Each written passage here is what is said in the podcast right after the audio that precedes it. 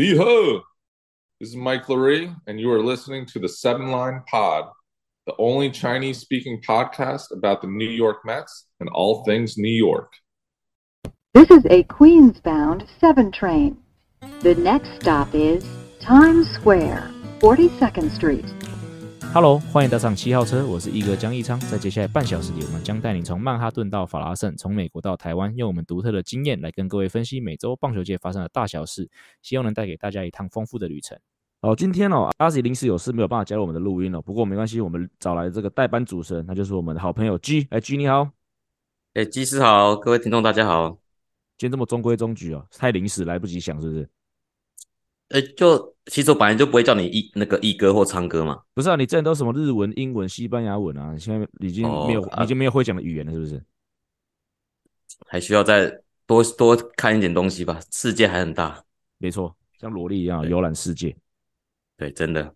对啊，讲到萝莉啦，这这边还是继续工商一下，就是完美落幕，十年一遇的十年一见的传奇，萝莉的棒球之路哦，就是萝莉的自传，由他本人所口述啊，由我有由我所文字整理以及撰写的这个书哦，目前其实持续的哦，在这个热销当中哦，也希望各位听众朋友，如果你还没有买的话，这个这本书真的值得你去买哦哦。不过这个礼拜哦，好忙碌，就是因为萝莉，我们知道上个礼拜上个周末不在富邦投的那两场，那就是参加完富邦的活动嘛。那这个礼拜哦，其实我跟萝莉几乎是每一天哦，我七天有六天，他每一天他都有所谓的这个行销活动，包括昨天就是所谓的那个新书分享会嘛。然后，哎，讲到这个啊，那个 Adam 不是有在那个群组分享一张照片吗？对，哎，那个是我们七号车的女听众哎，哦，真的吗？你跟他单独照的那个女那个女听众吗？对，因为我上礼拜不是在节目上面说我们节目好像都没有什么女听众，然后不是说 shout out 说看，如果是你是我们节目的女听众的话，赶快来这个节目上 shout out 一下。结果他不但是留言，他只是亲他只是亲自跑来这个活动，当然他是来看萝莉的，因为他穿富邦的球衣嘛，嗯、所以他应该还是还是主要来看还是主要来看萝莉的，只是在那个后来后面有一个这个合照的环节，那当然萝莉在前面照嘛，我就在旁边，那当然还是有些人会来找我聊天这样，他都主动跑过来跟我说，他就是。我们上礼拜 shout out 的这个女听众哦，所以这个族群真的存在，这个七 percent 存在着耶，存在的，它出出现了，真的好酷哦，这很酷啊，对啊，所以这边继续 shout out 哦，如果你也是这个七 percent 之一的话哦，也欢迎各位 踊跃的通过留言对来跟我们相认，也不用跟我，跟你也可以啊，也可以，嗯，但不知道不知道长什么样子吧？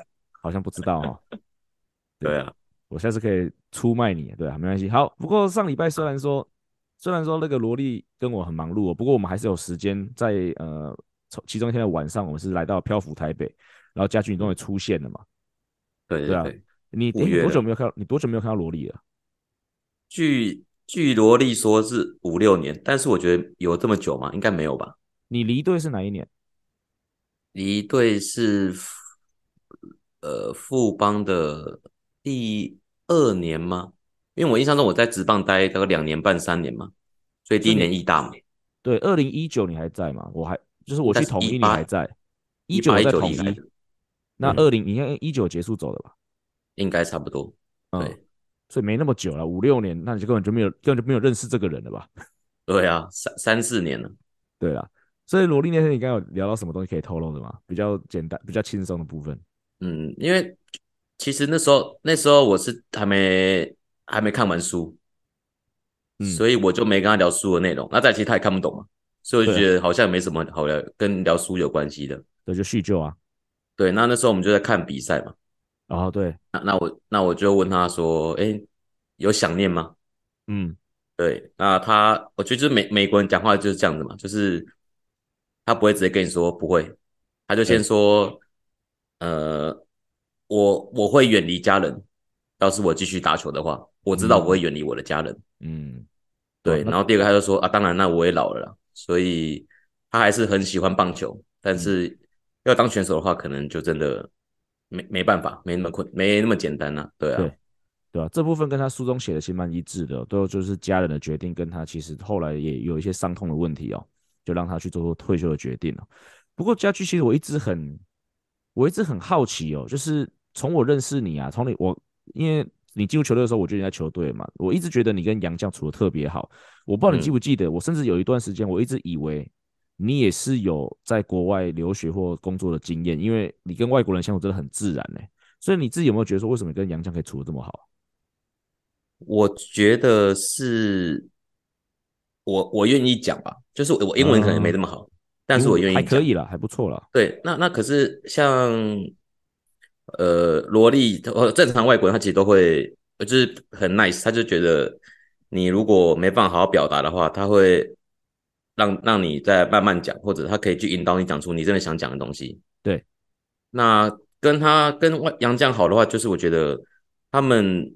你之前讲过嘛？他们在台湾的感觉可能没那么多人可以跟他们讲英文，是啊，所以除了杨绛之外，他们会希望有更多可以讲英文的人跟他聊天或跟他分享。所以我那天不止在那边不止聊聊棒球嘛，也聊他的儿子啊，在打那个 Little League，对啊，然后女儿跳舞，因为女儿好像没办法了解棒球是什么，嗯，然后也聊到他现在在做球探嘛。对啊，对啊，那球探的可能要去哪里看选手啊，看怎样的选手啊，然后有没有一些有趣的内容，嗯，然后也聊到还有另外在做跟算房地产相关的工作嘛。哦，对啊，对对对，然后就聊这些，然后也聊到呃蓝斯否，嗯，就是蓝斯否好像是在做，他是说 landscape，就是像园艺的那种东西，园艺啊，或造景啊。对对对对对，因为美国的房子很多都是可以想象，就是有前院跟后院嘛。嗯，是，对。然后他们就是他们可以合作啊，干嘛干嘛。然后那时候因为那个班底，二零一六班底冠军班底嘛，又聊到利盟，嗯，然后他就说他在卖电脑软体。哈，这什么？对，什么？然后，然后我就，我就是我就是跟你一样的，一样的那个反应。然后我就是一个狐疑的脸，然后他跟我对看了，然后笑了一下，说啊，这个人哦，大概就是会做出一些我们意想不到的都有趣的事情，这样子。嗯。对，然后还有聊到他们去打高尔夫嘛，对啊，对啊？就聊说是谁约的啊，然后他就说哦，其实没有，也没有，他们也没有那么那么常打，就可能、嗯、呃，利盟有空约大家去，对，那下次变成萝莉有空约大家去，哦，嗯、对吧？所以大概是这样。那当然不止我问他很多事情，他也会跟我聊，可能问我怎么样。我觉得这就是他人很好的原因吧，他不会不会只有听，他会想要去了解你到底。过得怎么样？生活好不好？嗯，对啊，你过得好不好？过得看到他只是觉得蛮好的，嗯，有点有种那种一六年的那种感觉又回来，对不对？对啊，那那一年真的很很让人印象深刻啊。嗯，继续聊这三个洋将好了，就是萝莉，我们刚才讲花了很多篇幅嘛，甚至这期这一个月也也都在在聊萝莉嘛。那蓝斯佛跟利蒙呢？他跟他们两个给你又是什么样不一样？有没有给你什么不一样的感觉？但我知道你们感情都很好，还有什么不一样的感觉？利蒙的话，其我那时候有跟中华队去加拿大跟美国嘛，嗯哼，那那时候就了解一件一件很有趣的事情，就是呃，我不知道这样对不对啊，但加拿大的人讨厌美国人，美国人讨厌加拿大人，有这种他们他们是这样讲，但是我觉得不是，当然不是所有人都这样，只是这两个国家之间可能有一点，应该不到讨厌，但是就是有一种对抗的情节。呃，就是在这种任何的对竞争中间，我不会想要输给对方那种感觉。对对对，类似这样子。那呃呃，我先讲利蒙跟蓝斯否这两个人都是，当然是很很亲切的，也很风趣。然后他们都有那时候来台湾都有带着小孩跟妻跟那个妻小都有来嘛。对啊。那第一个是他们很乐意，就是跟你分享或介绍他们的家人，嗯、所以比较不像那种内向型的洋将。嗯。那就是我还有帮蓝斯佛带过一天小孩，对，你那时候还一直叫蓝斯佛岳父不是吗？也没有，也不是这样子恋童癖哦。就是某像是某一天，那时候他们我们在新庄嘛，然后他们两个夫妻就要去可能买咖啡干嘛干嘛，嗯哼，然后就带着那个他们的女儿，那时候才是 baby 吧，我记得，对，小 baby，对，他们就问我要不要一起，然后突然不知道怎么样就就。就变成我在把那个婴儿背带穿在身上，然后把女儿，我在背女儿，然后他们两个就不用带小孩，那我们就三个一起去买咖啡。昨天像在抱怨一样，因为最后就是我汗流浃背，就是因为很热，虽然天气没有很热，但是小孩在身上嘛。对啊。第一个很重嘛，第二个小孩有体温嘛。对啊。对，但是很好玩，就是他们也他们也感谢我，然后请我喝咖啡，就是很好玩这样。对啊，至少请你喝咖啡了，好事。对啊。那利蒙的话就是双胞胎加个女儿嘛，三个都女儿。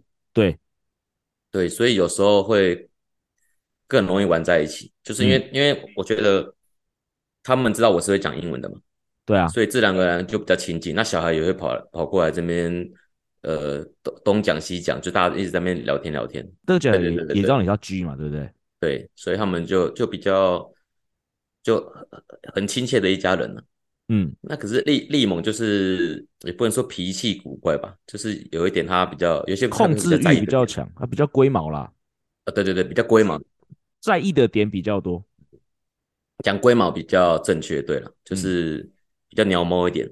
嗯，对，会因为一些比较莫名其妙的坚持生气或干嘛。嗯，对，但是都是都是很很好的人。两位都是很好的人，对啊，没有什么大事啊，就是偶尔就是偶尔会小发发小小脾气这样。对，但但我觉得他们三个的也刚好，他们三个是合的，这是我觉得蛮互补的啊。就是有一个比较有控制欲的利蒙，嗯、然后有一个比较幽默的蓝师否。嗯、那其实萝莉相对是一个比较，嗯、他也不能说内向，但他就是比较是个在一个交友圈里面，他是个比较 follower 的人，但是他是一个比较随性的人。嗯、对啊，我觉得这三个人其实配的蛮好的，就是。利猛像很很左派的，然后萝莉比较温和，阿兰斯在中间那种感觉，对，大概是这样，大家可以这样想，没错。对，好，那除了三个洋将之外，还有没有哪个洋将在相处起来让你印象很深刻？嗯，两个稍微比较熟的应该是布鲁斯跟神盾吧。哦，对对对，这两个我有遇到。对，那先讲神盾好了，神盾因为比较像我时间比较短，对，但是他也是。呃，他大家家人没来，他也但是很很乐于分享说他女儿怎么样啊，他老婆怎么样啊，然后我们也一起打过电动。我说打什么？对，打应该也是打 The Show 吧，我猜。OK OK，印象中对，大概只有那个。那他后来你有有没有印象？那是在高雄的时候，他突然在巴士出发之前被通知他被释出了。哦，这个我没有印象了，我忘记了。我知道他很快就被释出了。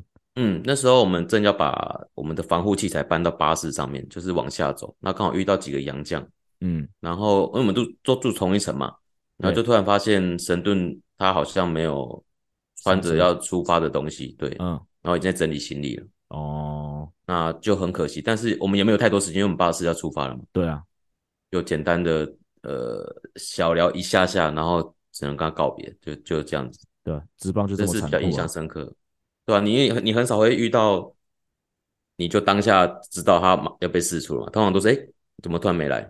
嗯，没有，我我们会比你们早知道一点点啦，因为我们是教练团嘛。嗯、对啊，对，那我们就遇到了，然后就啊，真的就是现现实就是如此。嗯，对、啊，而且因为他那时候来的时候，我记得身体就有些状况了啦。嗯，对、啊，不是在这个好的状况，应该是腰吧。我记得那时候局间他好像只要、嗯、他就是热，他只要热起来，然后只要冷掉之后，他就会整个腰就会整个缩起来的感觉。所以我记得那时候他先发很辛苦，就是他每一局局间投完人家都是休息，他还要在那边做核心，就是不要让他自己的身体冷掉。我记得很印象非常深刻是这样，就是他对对，他那时候身体有些状况，可是他还是很想要完成他的投球任务，所以为了要达成这些任务，他做了很多的努力。这个我记得。对吧？看了看了也很挣扎，就是啊，好好辛苦哦，这样子。对啊，要为了为了赚这个钱做的那么累。对啊。那布鲁斯的话，他是个宅宅的人，老实说是这样子。对啊，他不是在 YouTube 上面还有那个玩 GTA 的电的那个频道，而且他很强，就是跟我们比可以、啊、可以那个 carry 我们的那种那种角色。对，他就说类似呃，你被杀了哈，我去帮你把那个人杀掉。在游戏里面，游戏里面就是这样 GTA，就 GTA 啦。对，那然后再就是他画画，他很会画画，嗯，很会画一些类似素描也好，或者是一些比较该怎么讲，像把你的样子画成卡通人物那个样子，对，四格漫画，对对对，类似那种感觉。所以他不是有跟你说他画了一些有趣的故事嘛？就是什么五朵搭捷运啊。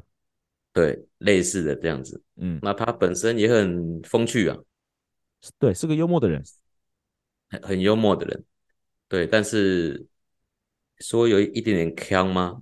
就是有点过，有时候有时候有点太，有点天天的感觉，一点点，嗯、真的，嗯，这这个同意，对，那这两个是也比较印象深刻的，那布鲁斯也是可以，也是可以深聊的人，OK，对，他也会跟你分享家里怎么样啊，养的狗怎么样啊，在之前球队待的怎么样啊，干嘛干嘛的。嗯，我今天跟罗丽也才聊到布鲁斯而已，也是聊到说他是个很有趣的人。嗯、不过那时候我们是聊到他当初刚来到富邦的时候，感觉好像也是身体状况不太好。嗯，那时候我记得应该是说他好像因为他比较晚签约啊，所以他那时候一度不确定自己会不会有工作，所以好像我跟罗莉的感觉是好像都没在练。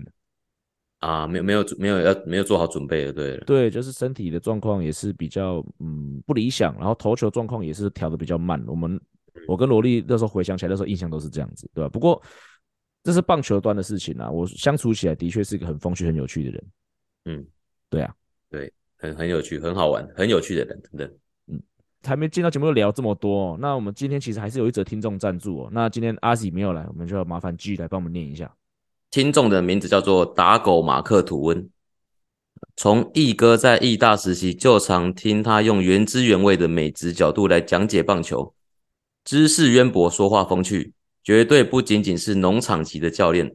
近期又晋升畅销作家和 Podcast 一步一脚印来到了一百集，真的很强。库拉皮卡都还没下船，七号车已经开了一百趟了，期待以后有机会做自己 Podcast 节目后。也能有这个毅力和能力，祝节目超过《海贼王》长度。海贼王好像真的很长，我是不了解，是不是太？好像应该蛮蛮长的吧？对啊，嗯，对啊。不过这个听众我知道他是谁了，不过他竟然用他的笔名，我们就不要在节目上戳破他的真实身份。那不过这个笔名哦，其实这个朋友他说他以后想要自己做他自己的 podcast 节目，我这边可以挂保证哦，他也是非常有才的一位朋友，就是。其实各位朋友，如果用这个打狗马克吐温这个名字去搜，去 Google 上搜寻啊，应该可以搜寻到他在方格子上面的一些创作。那我觉得他写作的一些方式跟他的写作逻辑，其实真的是蛮特别的。那我觉得也是很值得一看哦。所以这边很感谢这位朋友，那也跟各位听众朋友推荐哦，这个打狗马克吐温哦，他所写的一些相关的这个发表。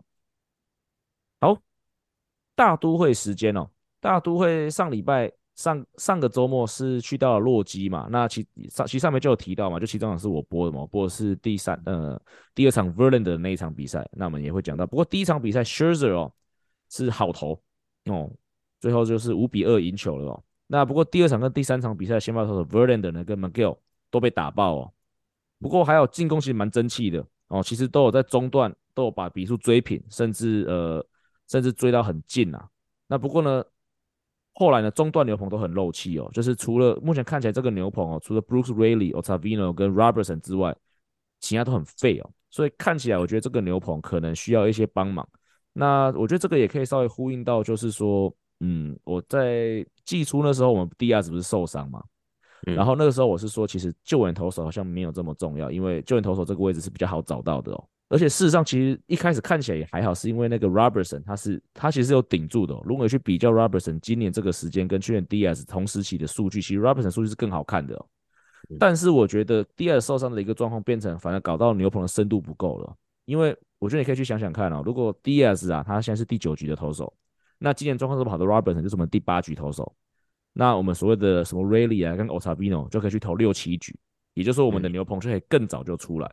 可但是现在因为就是最后少了一个 Diaz，所以所有人都往后推，导致现在第五局、第六局出现了空格哦。所以我觉得，我觉得现在这个有点麻烦啦。那我当初也讲说嘛，其实这轮投手是最好透过交易来补强的。那大多现在战绩不上不下嘛，不过其实在外卡，呃，目前为止也还是大概就是外卡第三或者只要一场的胜差的这个位置。所以我觉得如果要做交易的话，应该这个时机点应该要早一点发动了，不然我觉得太晚会来不及。不不过，我想问一下，他们假设迪亚兹在季初前就受伤了嘛？对，那他们在调整这些牛棚的假设胜利组的顺序的话，其实是不是应该就要先去找好，先要准备好交易后后援投手？我觉得可能那个时机点，他们评估说他们胜利组呃应该是还可以用啦。但是那那那除了胜利组之外，我觉得另外一个点就是说，呃，现在比较好，但是在大概六月。进入六月之前，大概四月、五月的时候，其实大多数的先发投手也不好，他们也投不，嗯、通常投不。我们上上边好像有讲嘛，投不到六七局。嗯，对，那你投不到六七局的话，导致很多投手五局就要出来。那你再配上本来后面就已经少一支了，那你又要提早上班，那等于说你前面也缺一局，后面又缺一局，那其实就是中间大概有两到三局都比较都会比较不稳定。我觉得是两个因素加总起来啊，对啊，雪上加霜，没错。不过接下来回到主场哦，进到费城的三连战。那费城这个三连战，我们刚刚讲到嘛，进入六月之后，感觉起来我们的这个我们这个投手的这个状况是有比较好转一点点哦。那的确，呃，第一场比赛其实千鹤黄大，我认为啊，他应该是投出了他进入大联盟之后最好的一场比赛哦。七局的投球，只被打一支安打，九次三振，而且有这边我把他那个用那个粗字体呈现，他我觉得最重要的数据是他没有保送。嗯，因为上一集是讲到说他应该更勇于直接去面对打者，不要太想要边边角角。嗯，对啊，阿紫有提到很多日本投手好像都喜欢这样，就喜欢去挑战比较刁钻的位置，然后就最后投到球速落后把自己投倒。这个的确是我们上一辈就有提到日本投手的这个问题哦。他看起来应该是有听我们节目了，所以他他把这个问题修正，他有听到。对，可能有人翻成日文给他听。球威够好就不用那么怕。对对啊，没错啊。其实你好直球攻击好球，在你取得球速领先之后，你的鬼之只差。伤脑筋的是对方啊，你这边闪来闪去，其实麻烦的是自己。嗯，对。那第二场比赛，我们的 Carlos Carrasco 这是连续第二场比赛哦，投出了好投哦，所以最后也是顺利获胜。那第三场比赛就是我们的 Scherzer，Carrasco 是连续两场嘛，Scherzer 是连续三场好投，因为我们刚刚有提到这个礼拜第一场对洛基的比赛，其实 Scherzer 都投的不错了嘛。那他在费城第三场比赛，他又投的非常好哦，所以。对到费城在主场三战是顺利的，这个三场全部拿下来，很少，很少。不过这几年这两年啊，大都会好像对到费城都还打的都还蛮顺的哦。即使费城一直都还是个不错的球队哦。嗯，对。那当然投手方面有好表现啊。那另外一个我觉得好消息是，看起来就是呃技术有点低潮的左外野手 Mark Canna。这个在费城的系列赛里面也是有一个呃复苏的迹象哦，就是他连续两场比赛都有开轰，然后都有比较多的打点，然后也都是有帮助球队拿到获胜。那我对我来说，我觉得 Mark Canna 本来就是在，也许他不是明星选手等级啦，可是他如果能够呃缴出正常正常发挥的话，以他在这个进攻端的能力，对球队来说一定是会有一个很好的表现。好，那另外一个大都会的就是现现今的话题，我要聊的是就是。其实我们一直都有提到，就是大都会弗莱西 Francisco Francisco Alvarez 这个新人捕手，去年还是排在呃大联盟百大新秀第一名的这个捕手哦，呃打击状况我觉得是呃逐逐渐适应大联盟之后，其实有把自己这个表现提出来的哦。对洛基的比赛啊，其实两场比赛他都有三分全垒打。我说我不知道 Verlander 的那场比赛嘛，就是其实一开始 Verlander 就掉了六分嘛，我就来边播边跟你们抱怨，我不知道你记不记得？有。大都会在追分的过程中啊，就是后来有一次落后三分，换到他上来打，然后垒上有两个人，啊，他就一棒开轰追平比数。他那个球打下打出去的瞬间呢、啊，我是双手就直接举起来了，还好没有下到前手。他在旁边播的很也很慷慨激昂，可是我是不能出声，可是我手已经直接双手举高这样，所以是让人非常激昂的表现了。然后第二场比赛他也是开轰，好像也是三分炮，而且他今年除了说表表现好之外，他已经有很多时候在关键时刻都有。都有这种追平比分或者这种超前比分的这种打击表现，我觉得这个家伙的心脏真的很大颗哦，心脏大颗，对，我想的一样，对啊，所以我觉得啦，就是他应该是会有机会争夺今年国家联盟的这个新人王宝座啦。虽然现在才六月初而已嘛，但是我觉得他现在表现真的还是不错。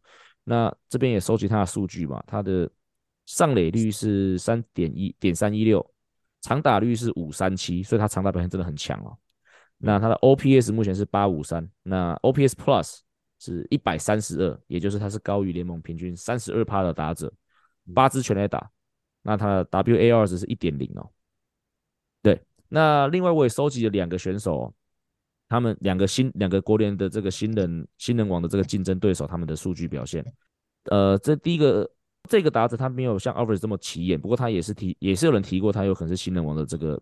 热门人选哦，他目前的上垒率是点三二三，长打率四点四六九，然后 OPS 点七九二，然后 OPS Plus 是一百一，他一样有九支全垒打，他有六个盗垒，他是零点八的 WAR 值，他是个外野手，他是 James Altman，我觉得还好啦，就是嗯，他的确目前看起来表现是平平的啦。好，那接下来这一位哦，表现都非常突出了。如果球季今天就结束的话，我认为国联的新人王应该就是这个选手。他的上垒率是点三七四，长打率是点五二零，OPS 点八九三，OPS Plus 一四四，九支全垒打，十六个盗垒，一点八的 WAR 值一样是外野手。公布答案，响尾蛇队。公布答案，台湾人。台湾人，嗯，哦，那个台湾人，哪一个台湾？戴维斯哦，就是那个外国人样子的台湾人。阿巴西哦，是吗？但我不我忘记他的名字了。Corbin 是那个台湾人，卡仔。对对对对对对对对。啊，现在看起来，嗯，新人王的最热门人选就是 Corbin Carroll，看起来是个真材实料的选选手了。不过我觉得 Alvarez 也不会差了，所以，嗯，再努力一下，我觉得的确是有机会去超过这个。去超过这个呃，去超过这个 Corbin Carroll 拿下这个国联那个新人王的宝座的哦。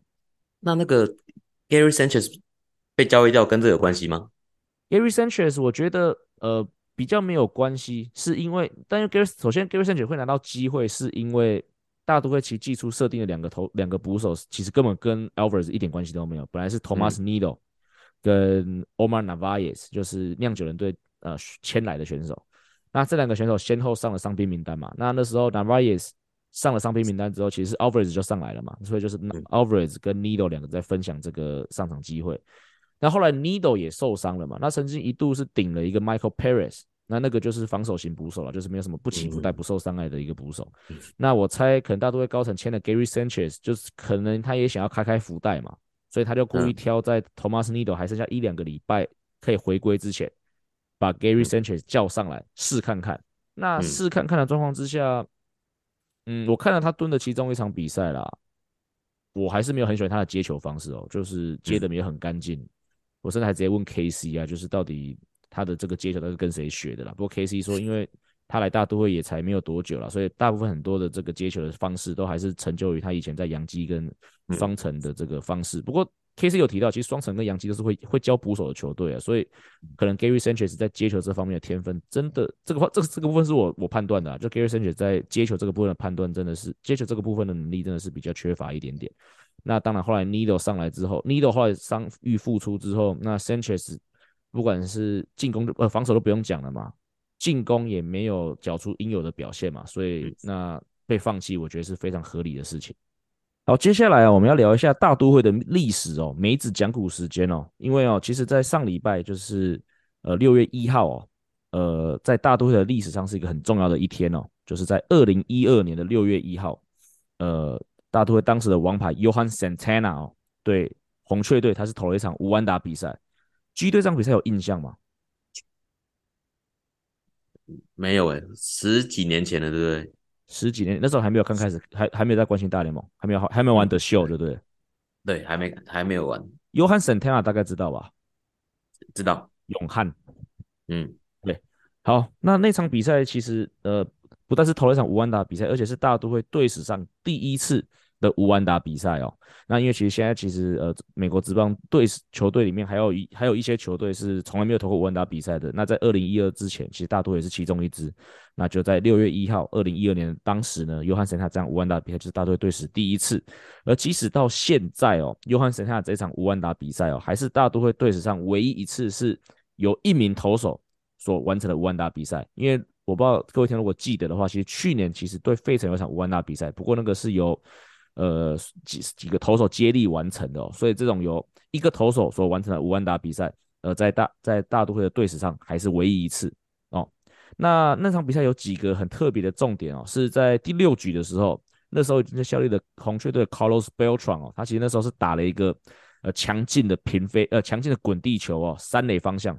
然后边线，那其实我后来有去那个 YouTube 再看了一下，再重再回顾了一下那个影片哦。其实那个球在弹过三垒的下一个弹跳啊，是有喷白线，是有喷白粉的。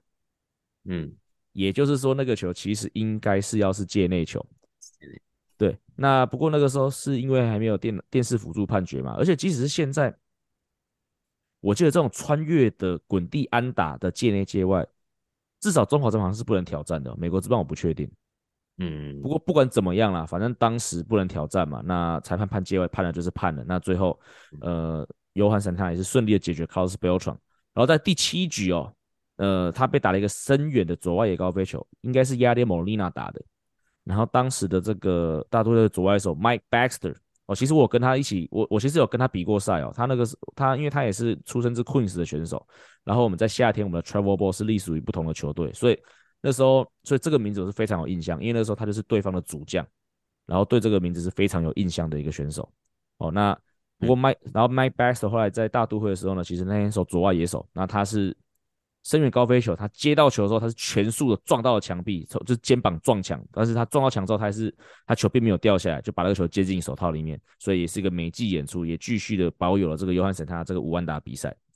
不过那场比赛当然除了 Beltran 的争议之外，另外一个争议是约翰·桑塔纳那场比赛用了一百三十四颗球啊，对这个在现今的棒球来说，应该是呃。几乎是不可能见到的一件事情哦，因为其实我们记，我们记得去年还是前年，Kershaw 有一场比赛，他也是还没有被击出安打，甚至我记得他是甚至完全比赛八十球他就被换下来了。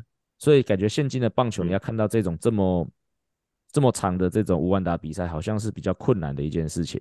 那而且呢，Santana 在在投完那场无安打比赛之后，他的状况哦就是直线的掉落。他在那场投完投投完那场比赛之后，他的防御是二点三八，二零一二年。然后呢，在投完之后呢，他的他的防御率在那个之后是来到了八点二七。然后呢，最后他六一要投完打比赛嘛，他八月十七号就正式的被放上伤兵名单，而且哦，他从二零一零年八月十七号之后就再也没有出现在大联盟的比赛过了。对啊，所以这就是什么很多人都觉得说，呃，约翰·桑塔那场五万打比赛其实有点算是半毁掉他的生涯了啦。不过这个部分也不是说完全就是一定是可以很斩钉截铁说他就是毁了他的生涯，因为呃去年因为是二零一二年嘛，所以去年二零二二年的时候，这个是去年这个的十周年，呃大都会其实他们有特别邀请了 Santana 跟当时的这个总教练 Terry Collins 哦回来，那他们有接受一些访问，那 Santana 自己的意思是说，他对于投了一百三十四球五万打比赛这件事情，他是完全没有后悔的哦，毕竟他的意思是说，其实他在那个时候他身体的状况已经非常的多了。他已经他的肩膀啊，其实已经非常的不舒服。那而且其实如果你去看他的那个生涯，他二零一一年是完全是就是因为受伤完整季没有出赛了。所以说感觉起来不管有没有投那个一百三十四球啊，好像他的身体状况本来就是已经有一点呃呃有很大的受伤的风险了。那 Terry Collins 则是说呢，当然他也会去思考说一百三十四球真的太多了，但是他认为哦，在当下当天 Santana 的那个状况哦，Santana 是值得一个。去完成这个记录的机会，这就是说什么？他把他留在场上啊。他也提到说，如果他再再有一次选择的话，他还是会让 Santana 投看看。对，这个是 Terry Collins 在去年还是持续有这样子的这个想法。那 G 你怎么看呢？如果你是总教练，呃，首先选手应该都一定会想要投完吧？对，选手应该都会想要丢。对，那如果你是总教练呢？这个是你的王牌投手，前几年已经很多受伤了，你会让他投吗？还是你把他换下来？我。我基本上，我觉得我要是我是中诶，我会尊重一个王牌王牌投手想要怎么做。嗯，可是如果我们他是健康的，然后他还感觉可以丢很很好几年好几个球季的话，我就会考虑一下。那他因为他说他可能本来就很多伤了嘛，对。那如果也是在生涯的末期的话，对，那我觉得就让他丢。或者或者另外一个想法是，当下比赛感觉他那个救起真的很好，嗯。就是可以，他一样可以继续丢下去。对，那我还是会让他丢，所以基本上我不会把它换下来。但如果是从防护员的角度的话，我也会强烈建议，就是把他换，不要再这样子让他 继续掉下去。对，对，不然他还是还是会受伤嘛。对啊，当然对啊，因为我们都知道，其实这个用球数真的是跟受伤风险是有直接的关系啦。那只是面对到这种队史从来没有发生过的记录，我觉得很多人都可能会用事后诸葛的角度。现在因为现在大家很明显的哦，他投完就。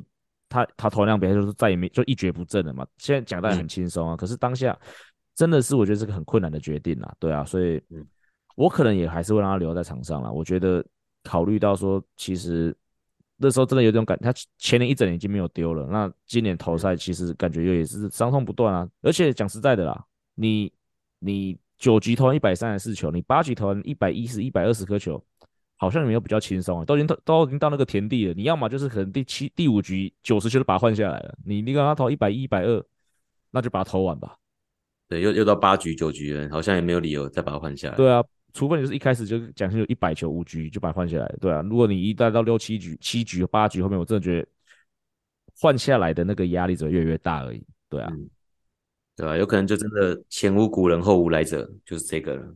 对啊，所以我觉得不管怎么样啦，呃，也许大不管大家怎么看啦，但是至少 Santana 他在大都会队史上就留下了他自己的名字哦，所以这个是老梅讲古时间，希望大家喜欢。好，节目的最后，我们一上礼拜一周，我们之前都一直讲到嘛，要抽书嘛，将会抽出两本书，那我们也趁着 G 在这边的时候，G 就是当我的公证人哦，我之前.所以我现在因为我用这个 Zoom 我分享荧幕嘛，那我都已经把名字都打好了哦。看有看到吧？哦，呃，看看我们的转盘吧，荧幕上有哇，好好多好多人哦。呃，没有三十八个人，但是我们有九个、哦，有五倍券哦，对，对，对，对，对，有有九个干爹，所以九五四十五再加上三十八，好像有七十几，总共会有七十几个名字。所以你去做这个数学哦，我们应该会有超过一半的机会抽到干爹吧？应该是这样，没错，是。对。好，所以我们先抽这个，然后我们等一下还会有把那九个干爹再另外抽出来抽第二本。好，那我们就来，好，那我按第一个，那我按下去之后，名字跑出来，你帮我念出来是谁？好，好，那我就按下去喽。那个得奖者是 L I W E I，所以是念 Li Wei，对，Li Wei，恭喜这位听众朋友。好，这是第一，这是第一本书。好，那我现在把第二本书。哦，九个干爹，哎，我们刚我们又抽到一个不是，我们又抽到一个不是五倍券的，我们已经连续两次开放五倍券，然后都没有用，都还是抽到就是那个，就是只有一个机会就中抽到七十四分之一被他抽到，真的真的是强运厉害，对，强运，上一次我记得也是啊。好，我看一下，好，这边有九个，哦，正常多，念一下有念一下有哪九个好了，好不好？好，第一个是披萨 man。然后大都会人寿、板桥贾斯汀，这个是 Amos，对，然后 FAQ 阿根 Reason 郑仁聪嘉义爪爪以上，对，这就是九位。我相信如果有固定收听我们节目的的听众朋友，这九个名字应该都蛮熟悉。这个真的就是最支持我们这一群人，所以我们要从这九个人中间抽出一位赢家。好，那一样我先按。好，得奖的是大都会人寿，恭喜。恭喜！哎，第一个是，所以我们这一期的听众就是立位跟大都会人寿。那呃，我这集我这集播出之后，我会利用那个 email 方式跟两位联络了。那当然，如果你们听到这个节目的话，你要想办法跟我联络，我们就会找出个方式。如果你是住在台北的话，或台中地区的话，我们应该是可以面交。台北的话，当然大概就是漂浮台北。那如果台中的话，我们会再找时间，适合时间跟地点跟你呃。这个做这个交付这本书的动作，那如果是住在台湾其他地方的话，那可能我就会请麻烦你提供给我你的地址，那我就会将这本书寄到你那边去。那不管怎么样，还是很很恭喜这两位听众朋友，也感谢每一位朋友的参与。好，谢谢大家，谢谢大家。好，以上就是本节内容。如果喜欢我们节目的话，记得按下订阅。如果是用 Apple Podcast 的朋友，请帮我五星推爆。我们今天节目到这里，We're out of here，拜拜。